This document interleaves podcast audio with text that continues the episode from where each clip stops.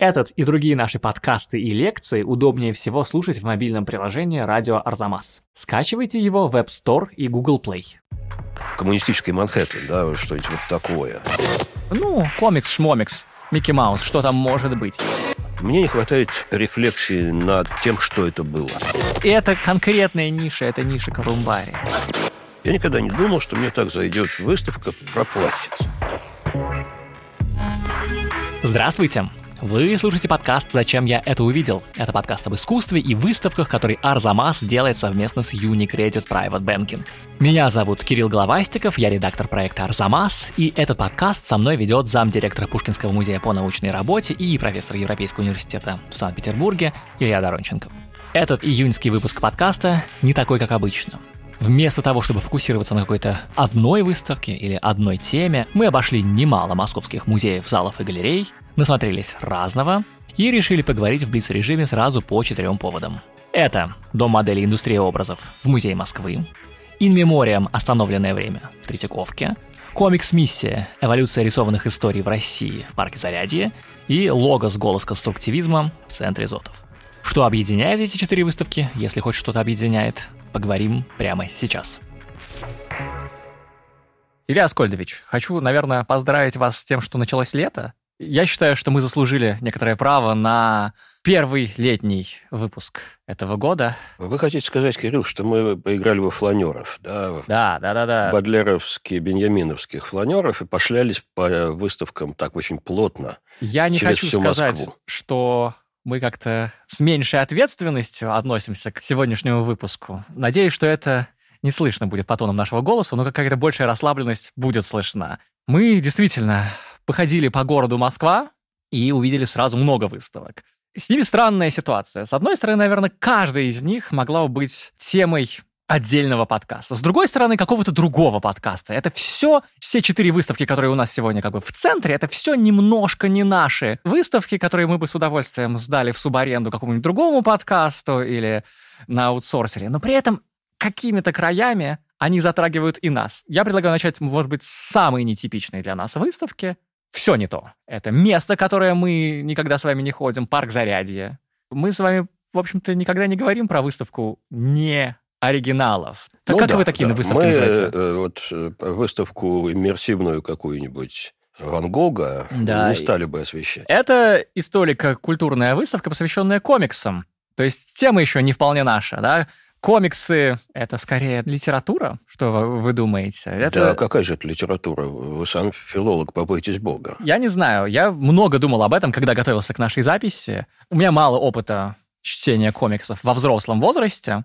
Тем не менее, один яркий опыт у меня есть. Может быть, какие-нибудь, не знаю, лет 10 назад я посмотрел на список великих книг 20 века, составленного, я не знаю кем, Нью-Йорк Таймс, журналом Time и все такое. И э, помимо всех основных кандидатов, которых вы ожидаете увидеть в таком американском списке, была ровно одна книга комиксов. Один большой роман. И причем он супергеройский роман. То есть это не комиксы, которые эксплуатируют какие-то сторонние темы. Это не Маус Арта Шпигельмана, комикс про Холокост, и не Персеполис, да. Это прям супергеройский комикс. Автор Алан Мур, комикс называется «Хранители». Есть фильм, не буду комментировать качество фильма. Я прочитал этот комикс, он произвел на меня сильнейшее впечатление. А сколько им было лет? Я не знаю, но я был уже взрослый. Я уже был, скорее всего, выпускник филфака, я вам так скажу, да? На меня этот комикс произвел впечатление ровно потому, что я отнесся к нему изначально как сноб. Я думаю, ну, комикс-шмомикс, Микки Маус, что там может быть? И, конечно, когда я прочитал «Хранители» Алана Мура, я понял, это великий постмодернистский роман. Вот у нас там есть постмодернистская традиция, там вот, не знаю, от позднего Набокова до, не знаю, до, до чего, до бесконечной шутки, Дэвида Фостера Уоллеса. Вот эта книга четко занимает место посередине между этими полюсами, как один из несомненно, великих постмодернистских романов. У вас есть какой-то опыт отношения к комиксу за пределами, не знаю, Нету, детства? нету. Вот веселые картинки. Веселые картинки да. были и у меня, да, в А, детстве. Да, поэтому мы так или иначе латентно все пострадали от комиксов. И в детстве это очень хорошо заходило. Тут вопрос, конечно, в том, что мы краем, краем зацепили огромную культуру. Да. То есть комиксы – это уже такая вселенная, которая вот мы можем сколько угодно оправдываться в собственном снобизме, ей наплевать. Да, ей наплевать, относимся. конечно, Да, да, это да. огромная культура, и я так подозреваю, что существует целое поколение и слои людей, вполне себе не дураков. Я думаю, что IT там очень сильно в этой культуре помещается. То, что называлось раньше креативным классом. Да. Который, Научно-техническая интеллигенция. Которые комиксами кормятся. Да? И я думаю, что комиксы решают э, во многом те задачи, которые решала изящная словесность. Да. Дух Божий верит, где хочет, как известно. А я просто хотел бы вот что сказать. Вы так довольно отчетливо сказали, что выставки, о которых мы говорим, вроде как не наше поле. Не совсем наше. А я бы так не думаю, потому что мы с вами все-таки построили такой гетто немножечко, да, вот, вот выставки Очень искусства, уютно, Искусство. уютная башенка из слоновой кости. Искусство, а, как говорит Олег Меньшин. Вот. А это ведь такой исторический конструкт, да, большое чисто, иерархическое есть шедевры, есть менее удачные вещи. Есть, есть высокое, есть низкое. Вот искусство, оно как бы все высокое, угу. да? А когда оно низкое в искусстве, оно все равно как бы принадлежит искусству. Но ведь э, если мы без особого труда поменяем оптику, то окажется, что мы имеем дело не с искусством, кантовским, незаинтересованным, да, сферическим вакууме, а с изображениями. Угу. И чем Джаконда отличается от Микки Мауса – нам будет довольно трудно объяснить в этом раскладе, потому что Джаконда технично, великолепно исполнена, как Вазари нас учил, сейчас и живет, у нее там жилка бьется на шее, настолько она жизнеподобна. А Микки Маус – это такие кляксы на, на бумаге. Да нет, они все изображения, и как с изображениями, с ними надо обходиться. Это очень интересно. Это, собственно, кто? А мы, собственно, говорим о визуальной культуре.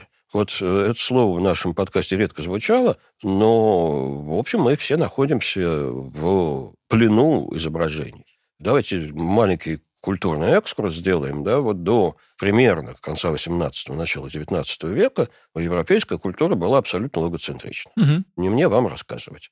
Как, по-моему, говорил Гемери, один из софистов поздней софистики, всякое подражание менее совершенно, чем подражание слову. То есть слово может описать все. Вот отсюда берется этот феномен экфросис. Словесно-вербальное изображение, описание изображения словами, которое... Которое как будто бы переводится почти без потерь. Да, да, зная этот текст, мы можем воспроизвести картинку. Закрыв глаза, да. Закрыв глаза, или, как Боттичелли с Монтеньей, изобразить утраченную полотно, простите, пинаку Пелеса клевета. Угу. Вот мы знаем по описаниям, как выглядела эта картина. Соответственно, несколько мастеров Возрождения представили нам свою версию Пелесовой клеветы. Ну, хорошо. Но с какого-то момента, я так подозреваю, что действительно это конец 18-го, начало 19 века, наш любимый романтизм, визуальное начинает постепенно вытеснять вербальное, по крайней мере, занимать равное ему место. Что оно суггестивное? Оно очень суггестивное картинка действует сильнее слова. Вот это, Бьет наверное, по эмоциям. Моя, моя профдеформация, но, может быть, и нет. И самое главное в этом плане, неважно, кто ты, чтобы по тебе бил Улис Джойса, тебе надо, наверное, много чего прочитать, да, чтобы бы тебе бил плод медузы, ну, это просто сильнейшее впечатление, которое... Или, медузы там... или фотография вьетнамской девочки, обожженной напалмом. Абсолютно. Это антивоенная агитация посильнее любой листовки. Конечно. Вот, и комикс в этом смысле вполне здесь на месте. Он часть визуальной культуры могучая. Он как раз вот э, живет на границе этих двух вселенных, и визуальной, и вербальной. Да, я, собственно... И он их лучше сочетает, чем иллюстрированная книга. А очевидно, что это то повествование, где текст и зрелище, они не разойдены.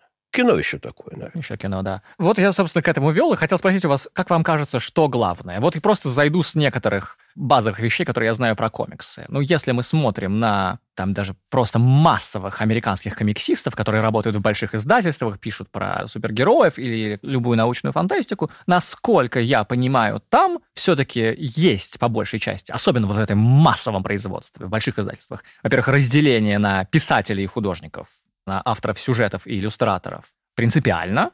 То есть те, кто делают и то, и то, это скорее эксцесс, маргиналия, да, редкость, скажем так. Это обычно большие художники внутри комиксного мира. А вот внутри массового производства это разделение очень важное. И главное, что писатели гораздо знаменитее художников. То есть люди, которые говорят о комиксах американских популярных, прежде всего, когда они называют что почитать, они называют какую-нибудь там серию про Супермена или серию про Бэтмена по имени автора, по имени... Литератор. Литератора, не по имени художника. Как вам кажется, есть ли перспективы у этого вида искусства, жанра искусства, рода искусства, как угодно, зайти с другой стороны, зайти для любителя визуального, да? Все-таки может ли быть визуальное не подчиненным в комиксе, как вам кажется? Да может, наверное. У меня просто сейчас под рукой нет примеров, потому что я, на самом деле, от комикса довольно далек, еще дальше, чем вы. Ну, давайте, может, мы расскажем, что там есть? Да, давайте. Я просто понял, что даже мы вообще не сказали, как выставка-то называется. В парке Зарядье проходит часть знаменитого российского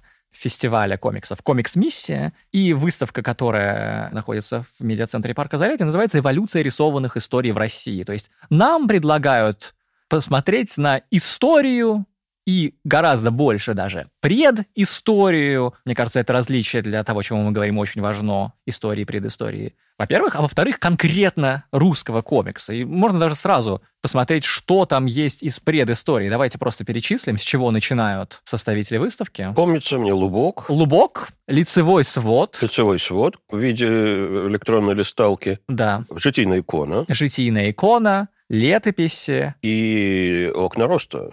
И дальше, да, резко мы переходим к окнам роста начала 20-х. В общем, годов. изобретение традиции. Detected. Да, это то, что, э, мне кажется, важно, когда я говорю, что это предыстория. Разумеется, это не имеет никакого реального отношения к появлению комикса, тем более к появлению комикса в России. Конечно, комикс в России появился путем заимствования Запада. Это очевидно совершенно, да? Но... Но мы выстраиваем, мы выстраиваем нашу, нашу что, ламповую генеалогию комикса у нас с мурзилками. было похожее, да, что в нашей истории было похожее, что мы постфактум, как художники, художники и творцы можем ненаучно приписать себе в предшественнике, да, ненаучно приписать. Вот этот лицевой свод привел к Мурзилке, привел к комиксам про майора Грома. Нет, конечно, нет. Но мы можем на это ориентироваться и создать выдуманную традицию, как вы сказали. Да, ну, в общем, как сказать, мне понравилось. Мне тоже понравилось. Мне понравилось. Я получил да? удовольствие. Уходить оттуда не хотелось, но, в общем, я думаю, что эта выставка опять же, когда мы были, было не очень много людей, а это досадно.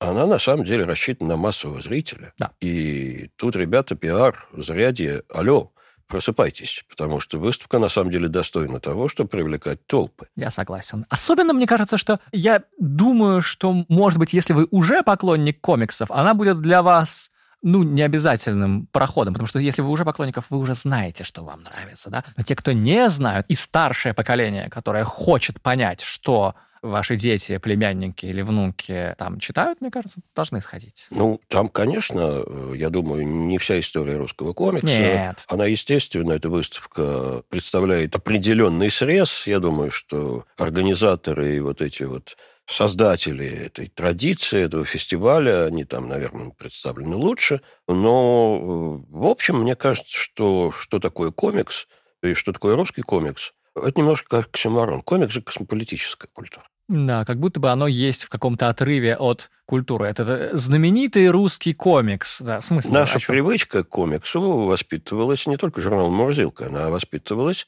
ну, например, карикатурами Битструпа. Там, правда, нету текстов, но рисованная история нам предъявлена. Да. А подобного же рода традиция, ну, это отчасти лишь русская, потому что этот человек родился в России, но Эммануэль Пуаре, О, давайте поговорим. французский график конца XIX века, мы его записываем в корректуристы, но это тоже создатель таких вот визуальных историй. Да, это то, чего вам не хватило в вот этой предыстории комикса, которая там выстроена. Я не знал совершенно про это имя. Как вы еще расскажите? Эммануэль Пуаре, знаменитый рисовальщик под псевдонимом Карандаш. Угу. Собственно, это русское слово, которое француз, репатриировавшийся. Да, родившийся в Москве в 1858 псевдонима. Угу. И вот он как раз э, разворачивает такие визуальные истории, очень смешные, очень злые. Ну, например, импрессионисты его картина, шесть эпизодов, которые были представлены в свое время на выставке Жана Бера Мартена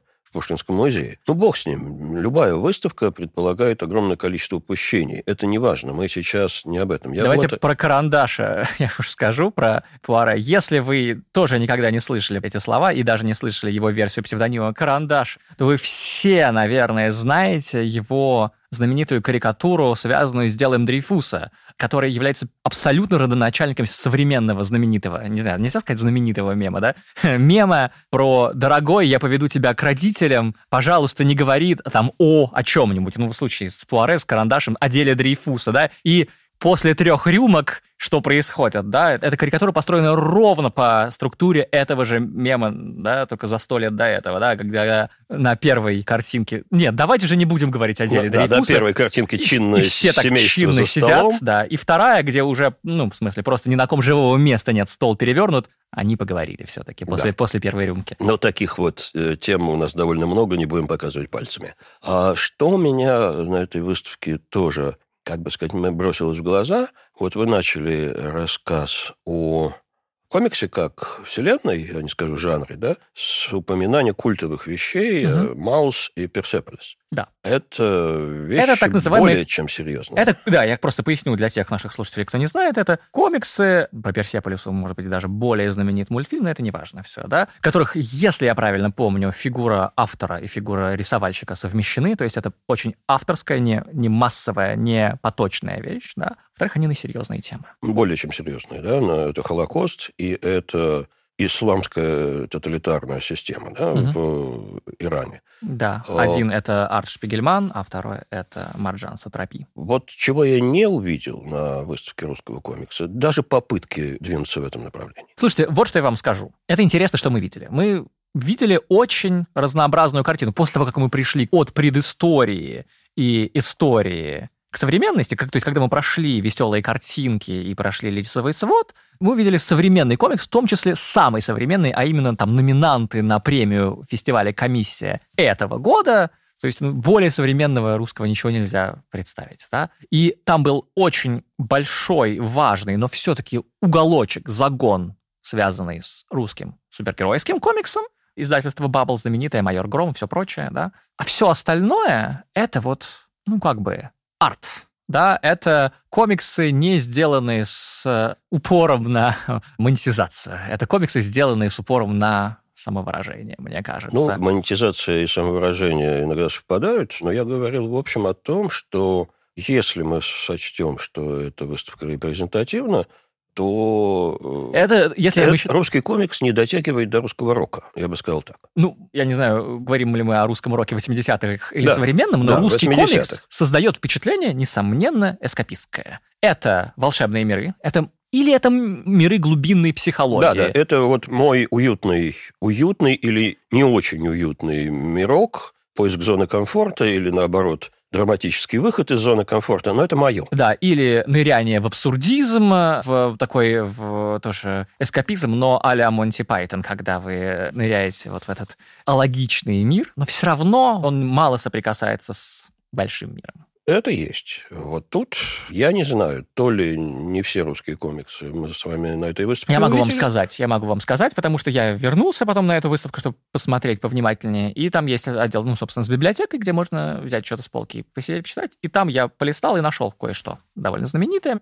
И многое, на что на самом деле бросается в глаза, что все-таки пытается с этим говорить. Ну, наверное, самая знаменитая книга на эту тему – это книга Ольги Лаврентьевой. У Ольги Лаврентьевой много книг довольно разной степени серьезности и столкновения с реальностью в ней искусством, но, наверное, самая ее знаменитая книга Сурвила – это книга про блокадницу, про бабушку создательницы книги и блокадницу. Ну и плюс я видел издание комикса Андрей Сахаров «Человек, который не боялся», и плюс я видел комикс падение Ельцина с моста. Ну, это шутка. Ну, это, то есть это реальная книжка, это, да. но она, конечно, она имеет дело с исторической реальностью недавнего времени, но, конечно, притворяет ее в комиксовом Ну, значит, я не ключе. совсем прав, остается только этому Но вы правы, что это, конечно, маргиналия для нас, что это не то, что выносится на первый план, что это не то, чем гордится российская индустрия комиксов, но она видимо, еще ищет себя между массовым супергеройским и эскапистским психологическим. Ну, отчасти, может, кино действительно сработало за комикс, Капитан Волконогов и, mm-hmm. и так далее. Да? Но это ведь тоже такой комикс, если угодно, визуальный. А может быть, мы просто не знаем, где искать. А может, может мы, они просто где-то еще рисуются, рисуются и да. мы однажды их увидим. Вот вы сказали про то, что вам не хватило в этом разделе предыстории комикса. Это вы упомянули, да, вот Пуаре, который Гранд Аш. Понятное дело, что это здесь еще выставка русскоцентричная. Наверное, если бы такую выставку делали, я не знаю, где в Италии, там бы мы увидели и что картины святых, где в пространстве одного изображения, там, не знаю, кого-нибудь 15 века у вас один и тот же герой появляется, и у вас там э, вот маги идут младенцы Иисусу, а вот они уже на том же, через 20 сантиметров, на том же пространстве, они уже пришли к нему. Вот у вас в пределе одной доски Иоанн Предтеча с головой, а вот он же уже и с отрубленной головой, да? Чего мне не хватило, и это, мне кажется, интересный аспект, потому что комикс в России развивался внутри советской культуры, немножко внутри эмигрантской культуры, но расцвел все-таки уже в перестройку и в 90-е. И вот оттуда уже непрерывная вещь идет. Из чего следует, что расцвет русского комикса пришелся на тот период, когда поп-арт уже был. Да? Вот как устроена история комикса в Америке. Вот сначала комикс, а потом поп-арт. Потом Рой Лихтенштейн и прочие, ну, прежде всего Лихтенштейн, но на самом деле все к нему обращаются, его осмысляют, работая как с массовой культурой. А дальше комикс уже смотрит, ага, вот нас спародировали, посмотрим, как мы можем это инкорпорировать, или просто забьем на это, да, просто будем идти своей дорогой, собирая миллионы долларов и делая фильмы Марвел. У нас не так. У нас как будто бы это нераздельно.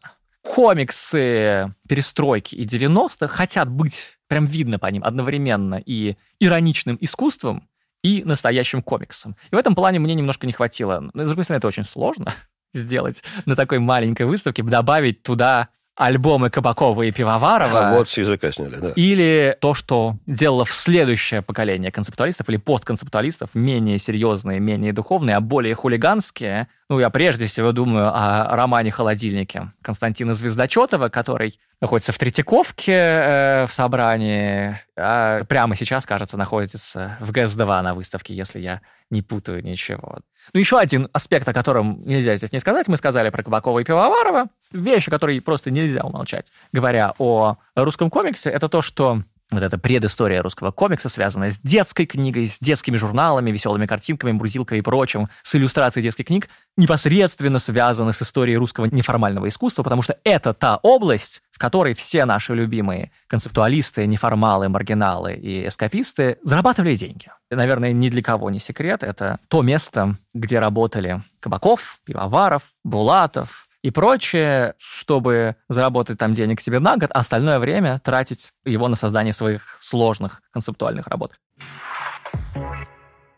Давайте об этом поговорим, тем более, что у нас есть микрорубрика, которую мы делаем совместно с Unicredit Private Banking. Это микрорубрика о том, как заказчики, галеристы, меценаты, спонсоры, покупатели помогали художникам, особенно в те времена, когда им это было особенно надо. Но мне кажется, это совершенно идеальный материал для нашего разговора.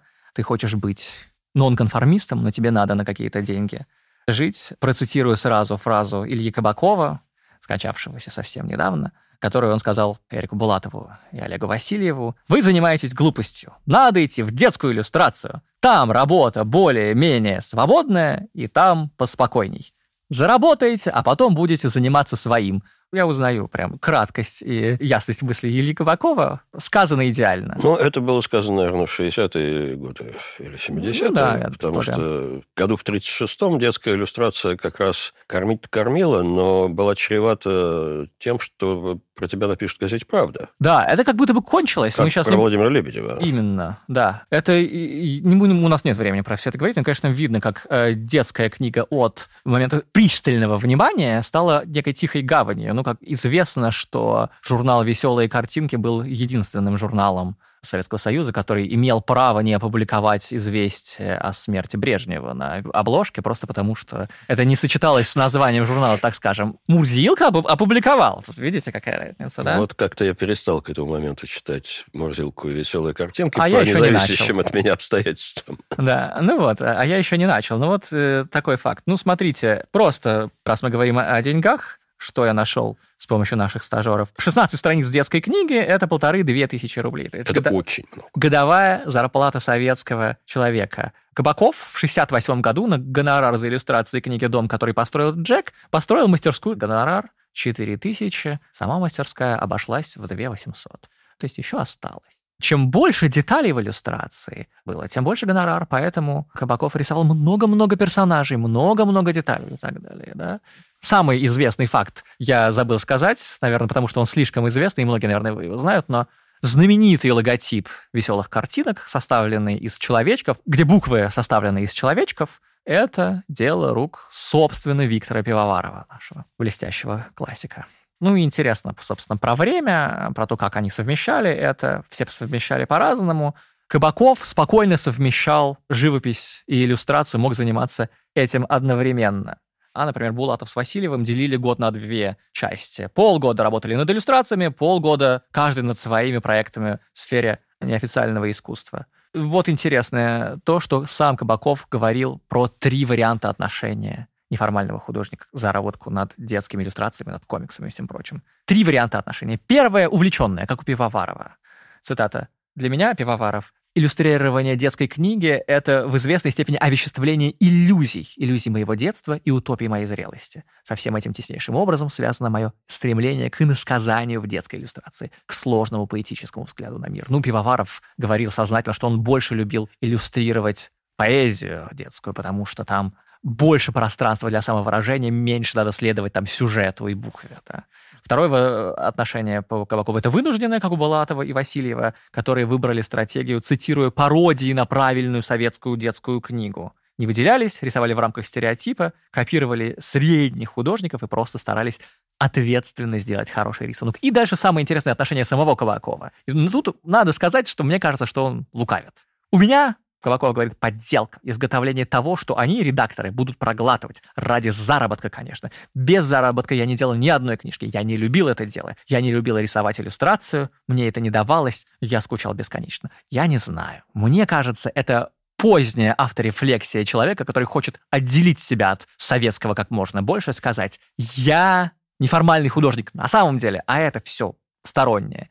Я честно скажу вам, не уверен, что это полностью. Ну, э, я так и представляю себе ревизионистскую книгу о Кабакове, угу, да. где какой-то автор из будущего скажет, вот все вот эти вот рисуночки про коммуналку – это отстой. А на самом деле а Кабаков самом великий деле... иллюстратор. Это была микрорубрика, которую мы делаем совместно с Unicredit Private Banking.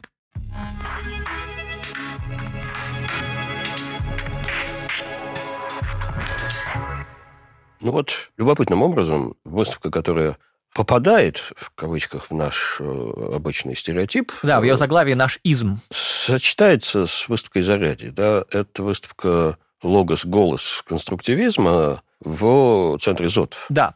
Они рифмуются, вы говорите, потому что и та, и другая все-таки имеет дело со словом. Да. Потому что комикс... Ну, выставка в Зотове посвящена вербальности конструктивизма. Конструктивизм вообще очень визуальная штука. Да. Очень острая ориентированная на какие-то наши элементарные восприятия, давящие на кнопки моторики, осязательности, пространственного чувства, формалистическая штука. Формалистическая очень штука. А здесь нам предъявляют варианты того, как слово работает с конструктивизмом, а конструктивизм со словом. И давайте сразу представим эту выставку, и, может быть, даже более важно, само место, где оно проходит, это новое место, открывшаяся в этом году, если я правильно понимаю, запустившая свою первую выставку в конце, может быть, прошлого, да, может быть, в конце прошлого года.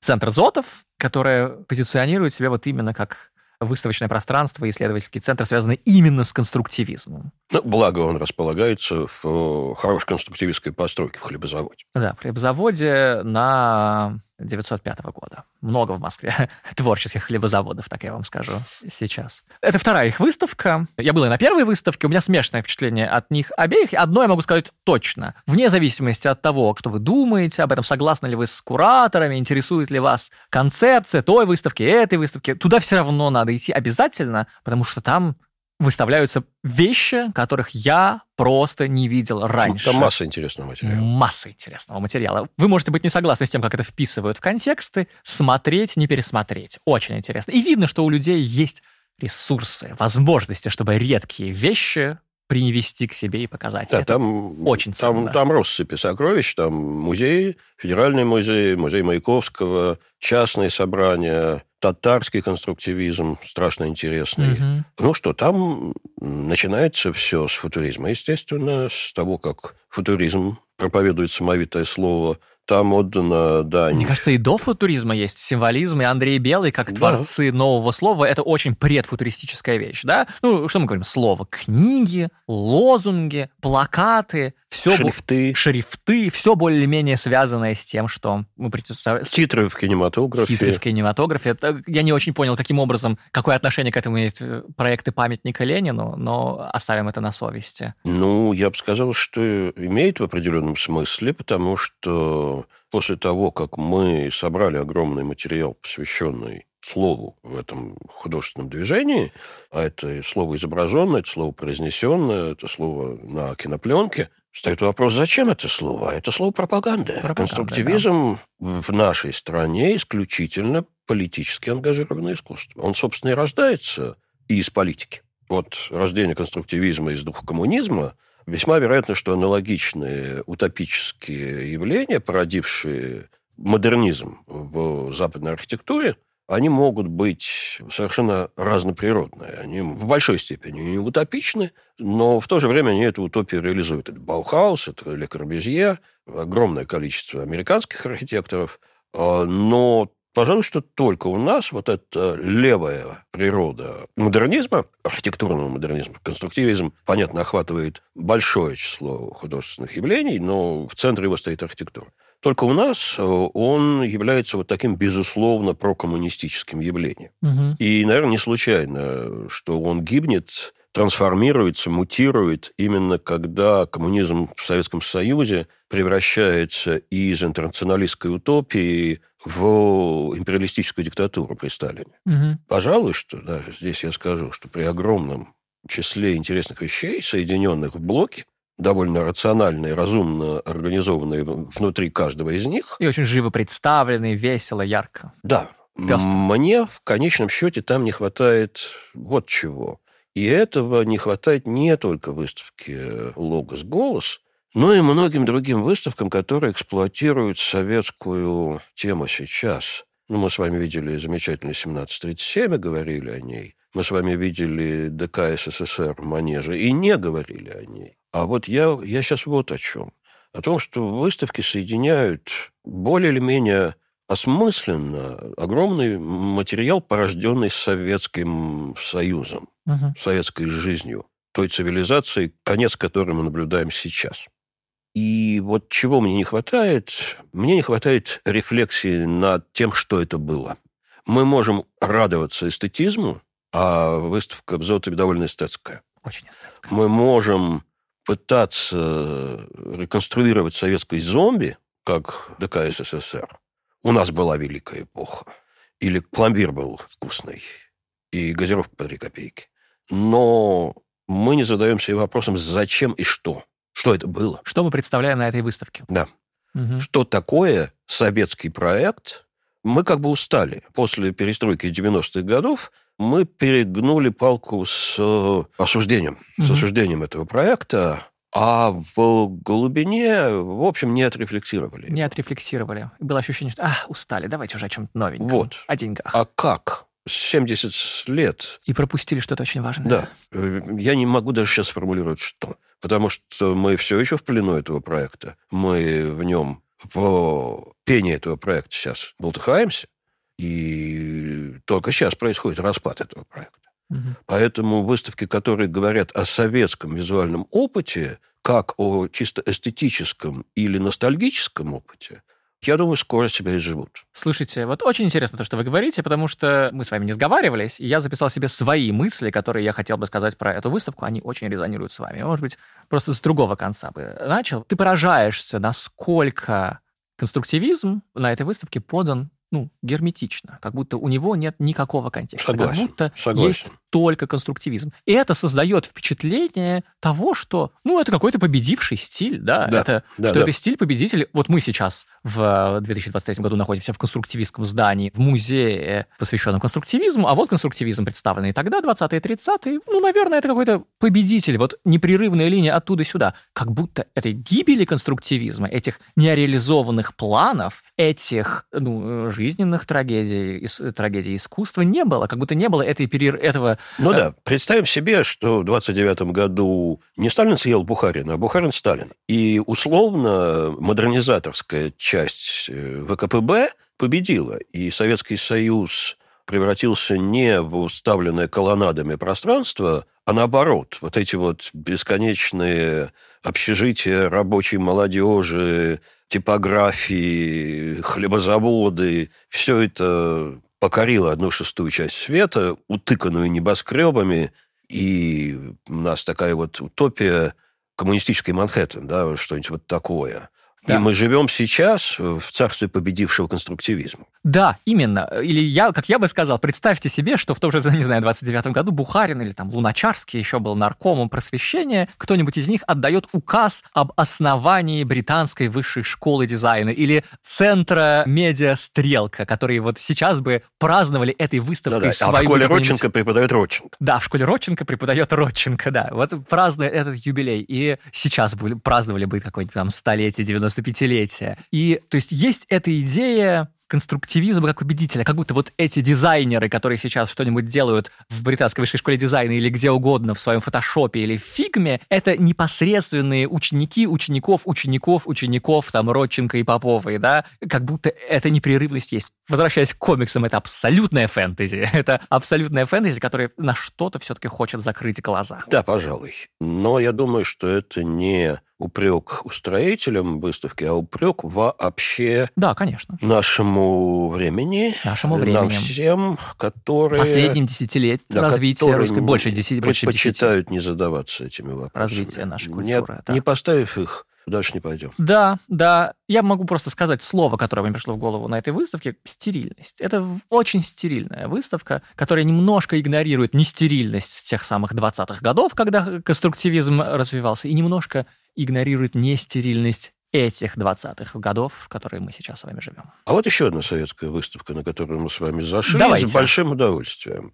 А, я сам себе поражаюсь, э, потому что все-таки гендерные стереотипы никуда не денешь. Я никогда не думал, что мне так зайдет выставка про платьице. Да, вы, вы, я прям видел, как вы меняетесь в лице на этой выставке. Я-то знал, что мне понравится. Выставка, о которой мы говорим, это выставка, которая называется «Дом моделей». Она проходит в Музее Москвы. Это выставка о советской моде, у которой есть конкретный повод, а именно 1923 год в Москве создан Центр искусства моделирования одежды, ателье мод, который потом преобразуется или является прообразом, как написано на сайте Музея Москвы, дома моделей одежды.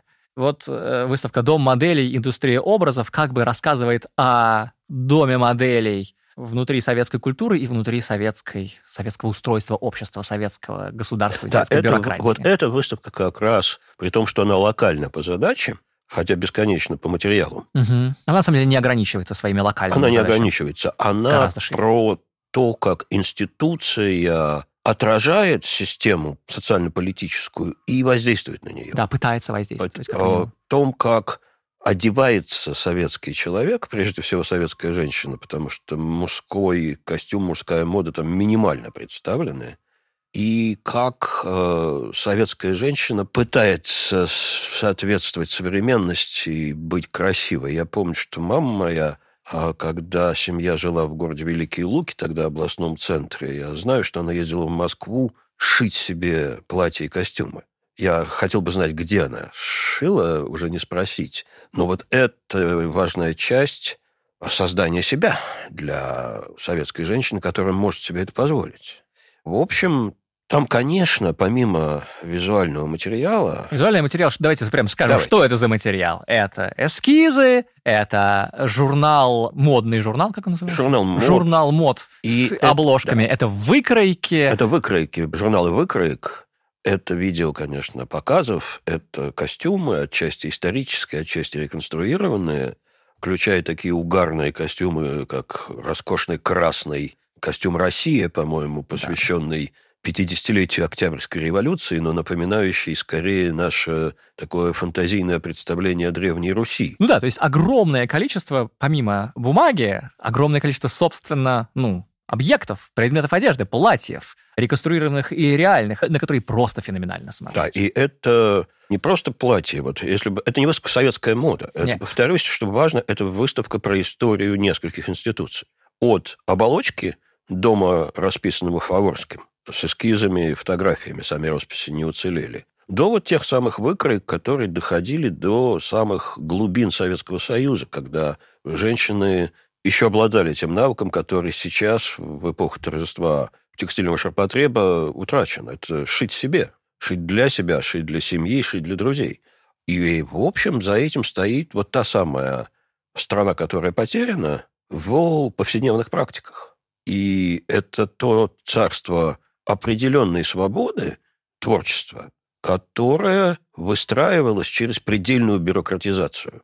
Там есть замечательная схема, как организовано было проектирование и производство одежды в Советском Союзе. Давайте скажем про то, что помимо того, что это выставка про историю советской моды, как они ее по себе представляли, да, это еще и выставка про историю советской бюрократии. Схема, которая там нарисована про то, как в России просто придумывали одежду, а потом пытались ее производить, просто поражает воображение. Невероятное количество э, инстанций. Да, и я думаю, что очень помогло нам восприятие этой выставки то, что мы ходили с кураторкой. Да, да. Я должен сказать, что во многом она нас так потрясла, потому что нам все потрясающе описала кураторка Ксения Гусева, которой большое спасибо. Я вспоминаю ее рассказ о том, как она эту схему выстраивала и пыталась сделать ее внятно читаемой для современного зрителя, потому что это, конечно, зазеркали вот эту вот бюрократическая, производственная и проектировочная структура советская. Поразительная картина вырисовывается из всего этого. Вот как я ее для себя понял. Вот есть, с одной стороны, модельеры, задача которых давайте сделаем советскую моду. Они ездят в Париж и общаются там, не знаю, с кем, с Ив Сен-Лораном и Пьером Карденом и смотрят на это. Для того, чтобы потом создавать какие-то образцы, которые будут созданы в одном экземпляре на одну конкретную модель, для того, чтобы ее потом показать в том же самом Париже и сказать, да. что мы не хуже. Модель меняется физически, это платье не на кого надеть. Да, именно а потом еще продемонстрировалось бы в разных уголках Советского Союза на стройке БАМа или где-нибудь еще в качестве, ну, инопланетянина, который фактически никак не связано с тем, как зрители этого самого показа моды одеты сами, что они могут себе позволить и так далее. Конечно, от этого дома модели есть какая-то связь с производством, но это настолько тонкие связи, которые не воплощались никогда как задумывали модельеры, потому что у фабрик были свои задачи и правила, и на самом деле даже просто принципы цели. Материалы. Материалы, Материалы были другие. Э, Красители. То есть это, конечно, какая-то феноменальная химера. Вот и вот это вот просоветское. Очень просоветское. Это очень просоветское. Что мне еще там, конечно... А, было... а, а, что, а что вы можете сделать? А вот вам выкройка. Мы создаем это химерное платье, которое вы не можете надеть. У нас есть какие-то идеи, которые фабрики там и другие инстанции преображают как хотят, потому что у них свои материалы, а если вы хотите сами, а вот, вот вам выкройка. Я, наверное, сейчас глупость скажу, потому что я не в этой теме по-настоящему, но вот они ездят в Париж и смотрят от кутюр. Да. А здесь они ведь создают предапорте. Ну, как бы они... Это не от кутюр все-таки. Это вещи, заточенные под практику. Но на уровне перевода в практику происходит резкое понижение. Резкое понижение. Это просто, конечно, поразительно, потому что когда вы делаете что-то для того, чтобы показать и в Сен-Лорану и сказать, мы не хуже вас, а потом делаете какие-то рекомендации для следующих фабрик, для дизайна, для ткацких и самых, которые не будут воплощены в жизнь так, как вы хотите, все теряется. И то, что Ксения Гусева, кажется, сказала мне, когда вы уже ушли, поразительно, она же общалась с пожилыми сотрудниками, модельерами этого дома моделей, и они все, как она говорит, чувствуют себя художниками. Они не модельеры. Для них главное их эскизы и даже их картины, которые не имеют никакого отношения к их работе. Вот им не надо было зарабатывать на веселых картинках. Им не надо было зарабатывать на веселых А потом уходить к себе в мастерскую и рассказывать, как Иван Иванович с Сарой Соломоновной припираются на кухне. Я уж не помню, про кого это было. Ну, кто-то, значит, из не наших великих французских модельеров приезжал и смотрел на то, как устроен дом моделей в Москве, и он был поражен тем, что выкройки там, или там модели костюмов находятся под стеклом в раме. Для них это работа. Так, тут подогнули, тут улучшили. Для тех это было что-то священное, потому что огромный разрыв между идеей в голове художника и тем, как это могло бы быть исполнено для простого советского потребителя. Ну, э, что мне еще там показалось любопытным, вот будь я девушкой, я бы платье 60-х годов просто снял с манекена и надел бы, пошел бы прямо сейчас. А сейчас, в 23-м году летом. Это очень современные вещи. Острые, да? лаконичные, хорошо придуманные, а вещи 80-х производят впечатление душного гардероба с этими тяжелыми цветами, такими плотными тканями, какими-то э, аппликациями, во всем этом какая-то душная провинция. Ну да, это, если вы хотите метафорически показать, что такое оттепель, что такое застой, вот, наверное, можно через это сделать. Да, это понятное дело, что это не идеальное хронологическое соответствие, везде надо там прибавить 5-7 лет, но, по-моему, это оно. Оттепель все-таки, вот там это видно, была последней попыткой такого оптимистического завоевание гуманистического будущего через советский проект. Да, и поскольку оно как бы гуманистическое и советское, оно ну, во многом демократическое. Вы сказали, да. надел и пошел, да? В тех этих, значит, э, душных, как вы сказали, очень удачно, платьях 80-х, условно, годов можно только как бы сидеть, далеко не идти и показывать, вот какой я, вот да, за праздничным столом. За праздничным столом. В ложе, да. да. Это очень такая попытка сделать как можно больше всего, там много. Это очень изобильное через изобильное зрительное впечатление. Да, в общем, вот эта выставка для меня, например, реализовала те возможности, которые, к сожалению, я не увидел, например, в ДК СССР. Мыслительные возможности. Да, да. Возможности да. взять и обобщить и... Э... Показать разницу, общность одного вот этого этапа отечественной цивилизации. Я должен сказать, что эта выставка еще супер выгодна тем, что ты, ну, я очень хорошо понимаю людей, которые придут туда и не прочтут ни одной буквы, а будут только смотреть, смотреть, смотреть. И это не неправильно. Это правильно. Но количество путей для мысли, которые вы можете подумать, и это будет мысли не, о, не только о платьях, фасонах, модах, ну и просто о судьбе Советской империи, огромные выходы всего, для всего Я бы даже сказал не империи, а советского общества. Потому ага. что, когда мы говорим империя, мы как бы себя дистанцируем от этой системы. Да. Выросли поколения людей, которые не знали другой жизни, которые в позитивном смысле homo советикус. Да, они поэтому так болезненно все, что происходит вокруг, потому что это расставание вот с поколениями, с образом мышления поколений.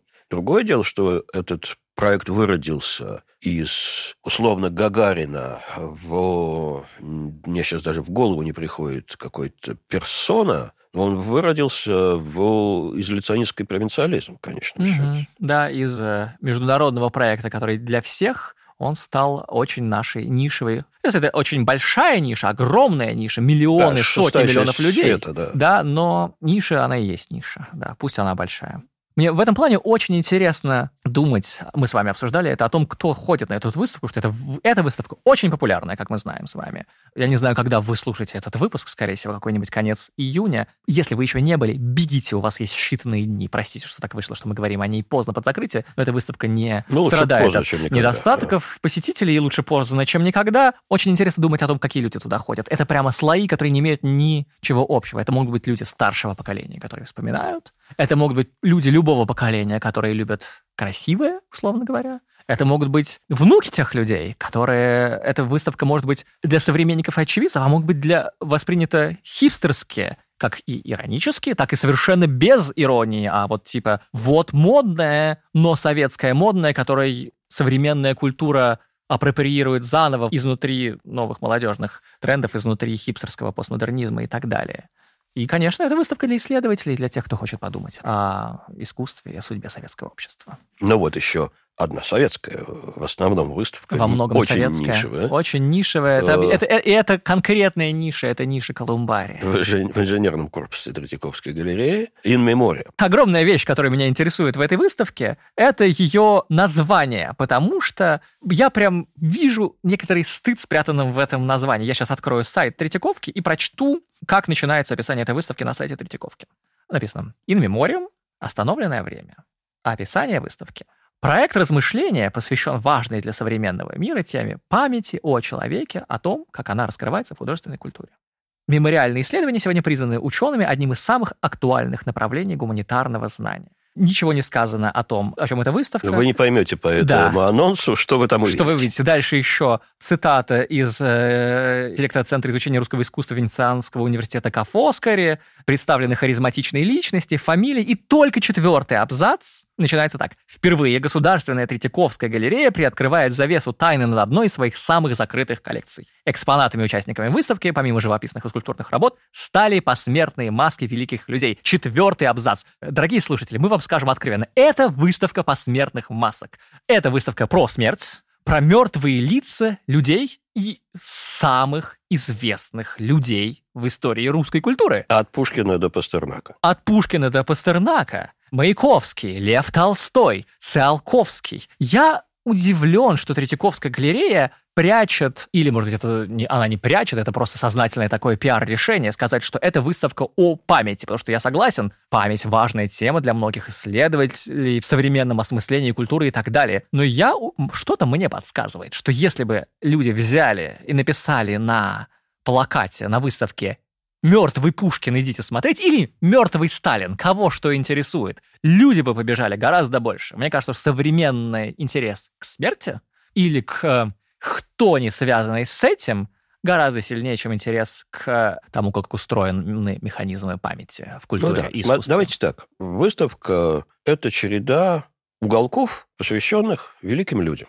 Обязательно наличествует посмертная маска, прижизненное изображение и некоторый образ покойника в нашей памяти. В ну, нашей вот. памяти, прежде всего, через визуальные... Ну вот, Пушкин, его прижизненный портрет, и Попков «Осень», вещь, которая мне все еще очень нравится. Замечательный Пушкин на пороге дома в Михайловском, свежий осенний ветер. Да, вещь, желтизна. написанная примерно через 150 лет да, после смерти да, Пушкина. Да, да. И вот так, собственно говоря, и выстраивается эта выставка. Вот есть сама смерть в гипсе, маска. Вот есть как бы лицо, и есть наш образ этого человека, и вот образ человека, пожалуй, что самое неинтересное. Вот это посмертное увековечивание. То, что in memoriam. In memoriam. Я согласен а с вами. Понятно, что есть вот это... Я думаю, что эта выставка, конечно, она немножко химерична, да, она соединяет не совсем отрефлектированные вещи, потому что, ну вот, есть страшное. Есть мертвый человек в гипсе, и вот то, то тело, которое распадется через несколько дней в мертвом материале, в одном из самых мертвых материалов. Да. Смотреть на это, в общем, наверное, есть любители, но не большинство. Дальше соотношение этой мертвой маски и портрета, фиксирующего живого человека. Это очень напряженная история. Да? Это силовое поле между этими изображениями. И, наконец, возникает коммеморация. Почему я сказал, что это слабее всего? Потому что ну, это уже фан, чистый фантом. Там нет Пушкина, там нет Сталина, там нет Пастернака. А, вы имеете в виду, я, я поясню вашу мысль, вы имеете в виду, что все эти люди там есть, но когда э, Третьяковская галерея и кураторы выставки пытаются представить, как это осталось в веках, это не очень получается. Да, я думаю, что не очень получается вообще увековечивание. Здесь ни uh-huh. при чем Третьяковская галерея. Это предъявление мертвого героя, uh-huh. оно показывает, насколько его, наше воображение плохо справляется с э, вечным образом. Ну да, fail. Как таковой. Fail репрезентации, да, это подозреваю, правда. что это касается не только Советского Союза, Третьяковской галереи, а вообще. Потому что коллеги сделали очень рискованный жест. Они вынули то, что по своей природе, в общем, на мой взгляд, не совсем предназначен для рассматривания. Да. Была эпоха, и это 19 век, культа посмертных масок. Бетховен, Пушкин, Толстой, да, в кабинетах людей интеллигентных, как у нас поколение моих родителей, не у меня дома, но я понимаю, что это поколенческое, висел портрет Хемингуэя. Угу, конечно. А так... Есенин, мне кажется, Или очень. Есенина. А так лежит гипсовая маска Льва Толстого. Да. Вот это кончилось. Это действительно интересная и недоизученная история такой вот апроприации смерти. Чего мне, например, еще не хватило на этой выставке, там есть, допустим, Ленин, изображение Ленина в гробу, Сталина в гробу, не маски а именно когда художники сидят и запечатлевают. Например, ну, я понимаю, что это из фондов самой Третьяковки. Да. Ну, попросите в Русском музее Никитинского Петра на смертном одре. Угу. Это сильнейшая вещь. И это нас подключает вот к этой культуре постмортем, изображений посмертных, которые, начиная с эпохи барокко до XIX века и дальше, они были такой очень сильной тенденцией. Ну, есть замечательная книга Пиглера, венгерского историка искусства, «Portraying the Dead», посвященная вот этим изображениям постмортом, культуре 17 столетия, в культуре барокко прежде всего. Она, так по иронии истории, вышла в Будапеште в 1957 году, по-моему, то есть после подавления, кровавого подавления венгерской революции. Но, опять же, мы знаем по исследованиям фотографий XIX века, насколько популярно было фотографирование покойников. Да, собственно, это в массовой культуре продолжалось, ну, массовой визуальной культуре, визуальных практиках весь 20 век в Советском Союзе, например. Изображение, я помню, в ворохе семейных фотографий вдруг выскакивает изображение кого-то в гробу, и тебя ребенок просто трясет от прикосновения к ужасному. Да? И вот я думаю, что выставка одних посмертных масок не получилась бы никак. Хотя содержание именно в этом, как вы сами сказали. Это главная приманка этой выставки. И чтобы ее разрешить, нужно достраивать вот эти портреты прижизненные, вот эта коммеморация и так далее. А идем-то мы туда смотреть на мертвых. Знаете, я с вами сильно согласен и не согласен одновременно, потому что я согласен с вами, что вещь с э, коммеморацией, с инмеморием, с тем, как работает память и как работает посмертное расстраивание образа, не очень получилось. И в нашей культуре, и на этой выставке это не очень видно, да. Мы о том, как, чтобы с тем, как разбираться, устроена память и посмертное существование великого, условно говоря, в кавычках, человека, или не в кавычках, неважно, это тема на много-много диссертаций впереди. И здесь только совсем небольшой заход на это, да, наверное, действительно не всегда удачный. Но вы сказали, что выставка только посмертных масок не получилось бы. Я не знаю. Я согласен с тем, что это на любителя, но меня это абсолютно заворожило. Это то, чего я не видел почти никогда. В такой концентрации, когда я не видел точно никогда. И, ну, честно сказать, я мог бы совершенно ходить там и не смотреть на все эти портреты Пастернака, Циолковского, Льва Толстого и Сурикова. Кстати, только одна женщина, Вера Мухина.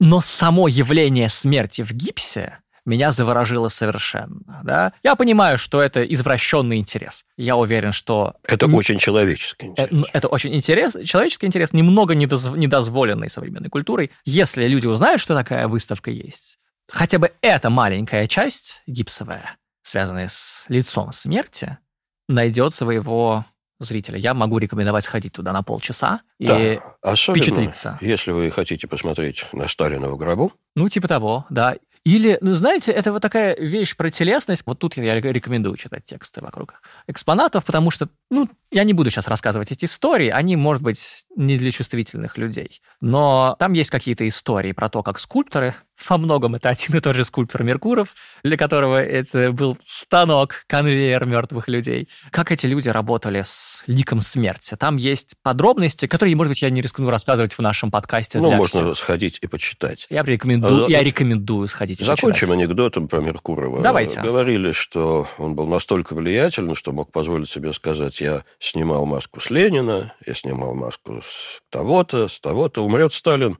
и с него маску сниму. Но Сталин Меркурова перехитрил. Да, скульптор Манизер снимал посмертную маску со Сталина. Меркуров умер раньше. Меркуров умер раньше. Поразительная тоже деталь, которая мне запомнилась с этой выставки. Это написано, что Манизеру, когда вызывали, ему не сказали, с кого он будет снимать посмертную маску, но он догадался. И на этом все. Спасибо, что были с нами. Если вы не видели выставки, о которых мы говорили, поспешите. Прежде всего на Дом моделей, который закрывается в самом начале июля. Посмертные маски в инженерном корпусе до середины лета, логос конструктивизма до начала августа, а комиксы закончатся вместе с последним месяцем лета. На будущее поинтересуйтесь выставками «Салоны Дидро» в Пушкинском музее и «Выбор добыченный» в Музее русского импрессионизма. Пожалуйста, отправляйте свои вопросы об искусстве и музеях на адрес arzamas arzamas.academy с темой «Вопрос подкаст. Зачем я это увидел?» Мы очень любим ваши письма. Мы с Ильей Доронченковым благодарим студию звукозаписи «Резонант Артс», звукорежиссерок Юлю Глухову и Алису Сливинскую, ресерчерку Надежду Фильцову, расшифровщика Кирилла Гликмана, музыканта Сергея Бурухина, фактчекера Никиту Шамсудинова, выпускающего редактора Александра Гришина. Подкаст создан для клиентов Unicredit Private Banking, АО Unicredit Bank, генеральная лицензия номер 1 ЦБРФ, полная информация о банке на unicreditbank.ru 16+. Этот и другие наши подкасты удобнее всего слушать в мобильном приложении «Радио Арзамас». Установив его и оформив подписку, вы получите доступ ко всем подкастам, курсам и другим аудиоматериалам Арзамаса, в том числе тем, которых вы не найдете больше нигде. Скачивайте приложение «Радио Арзамас» в App Store и Google Play.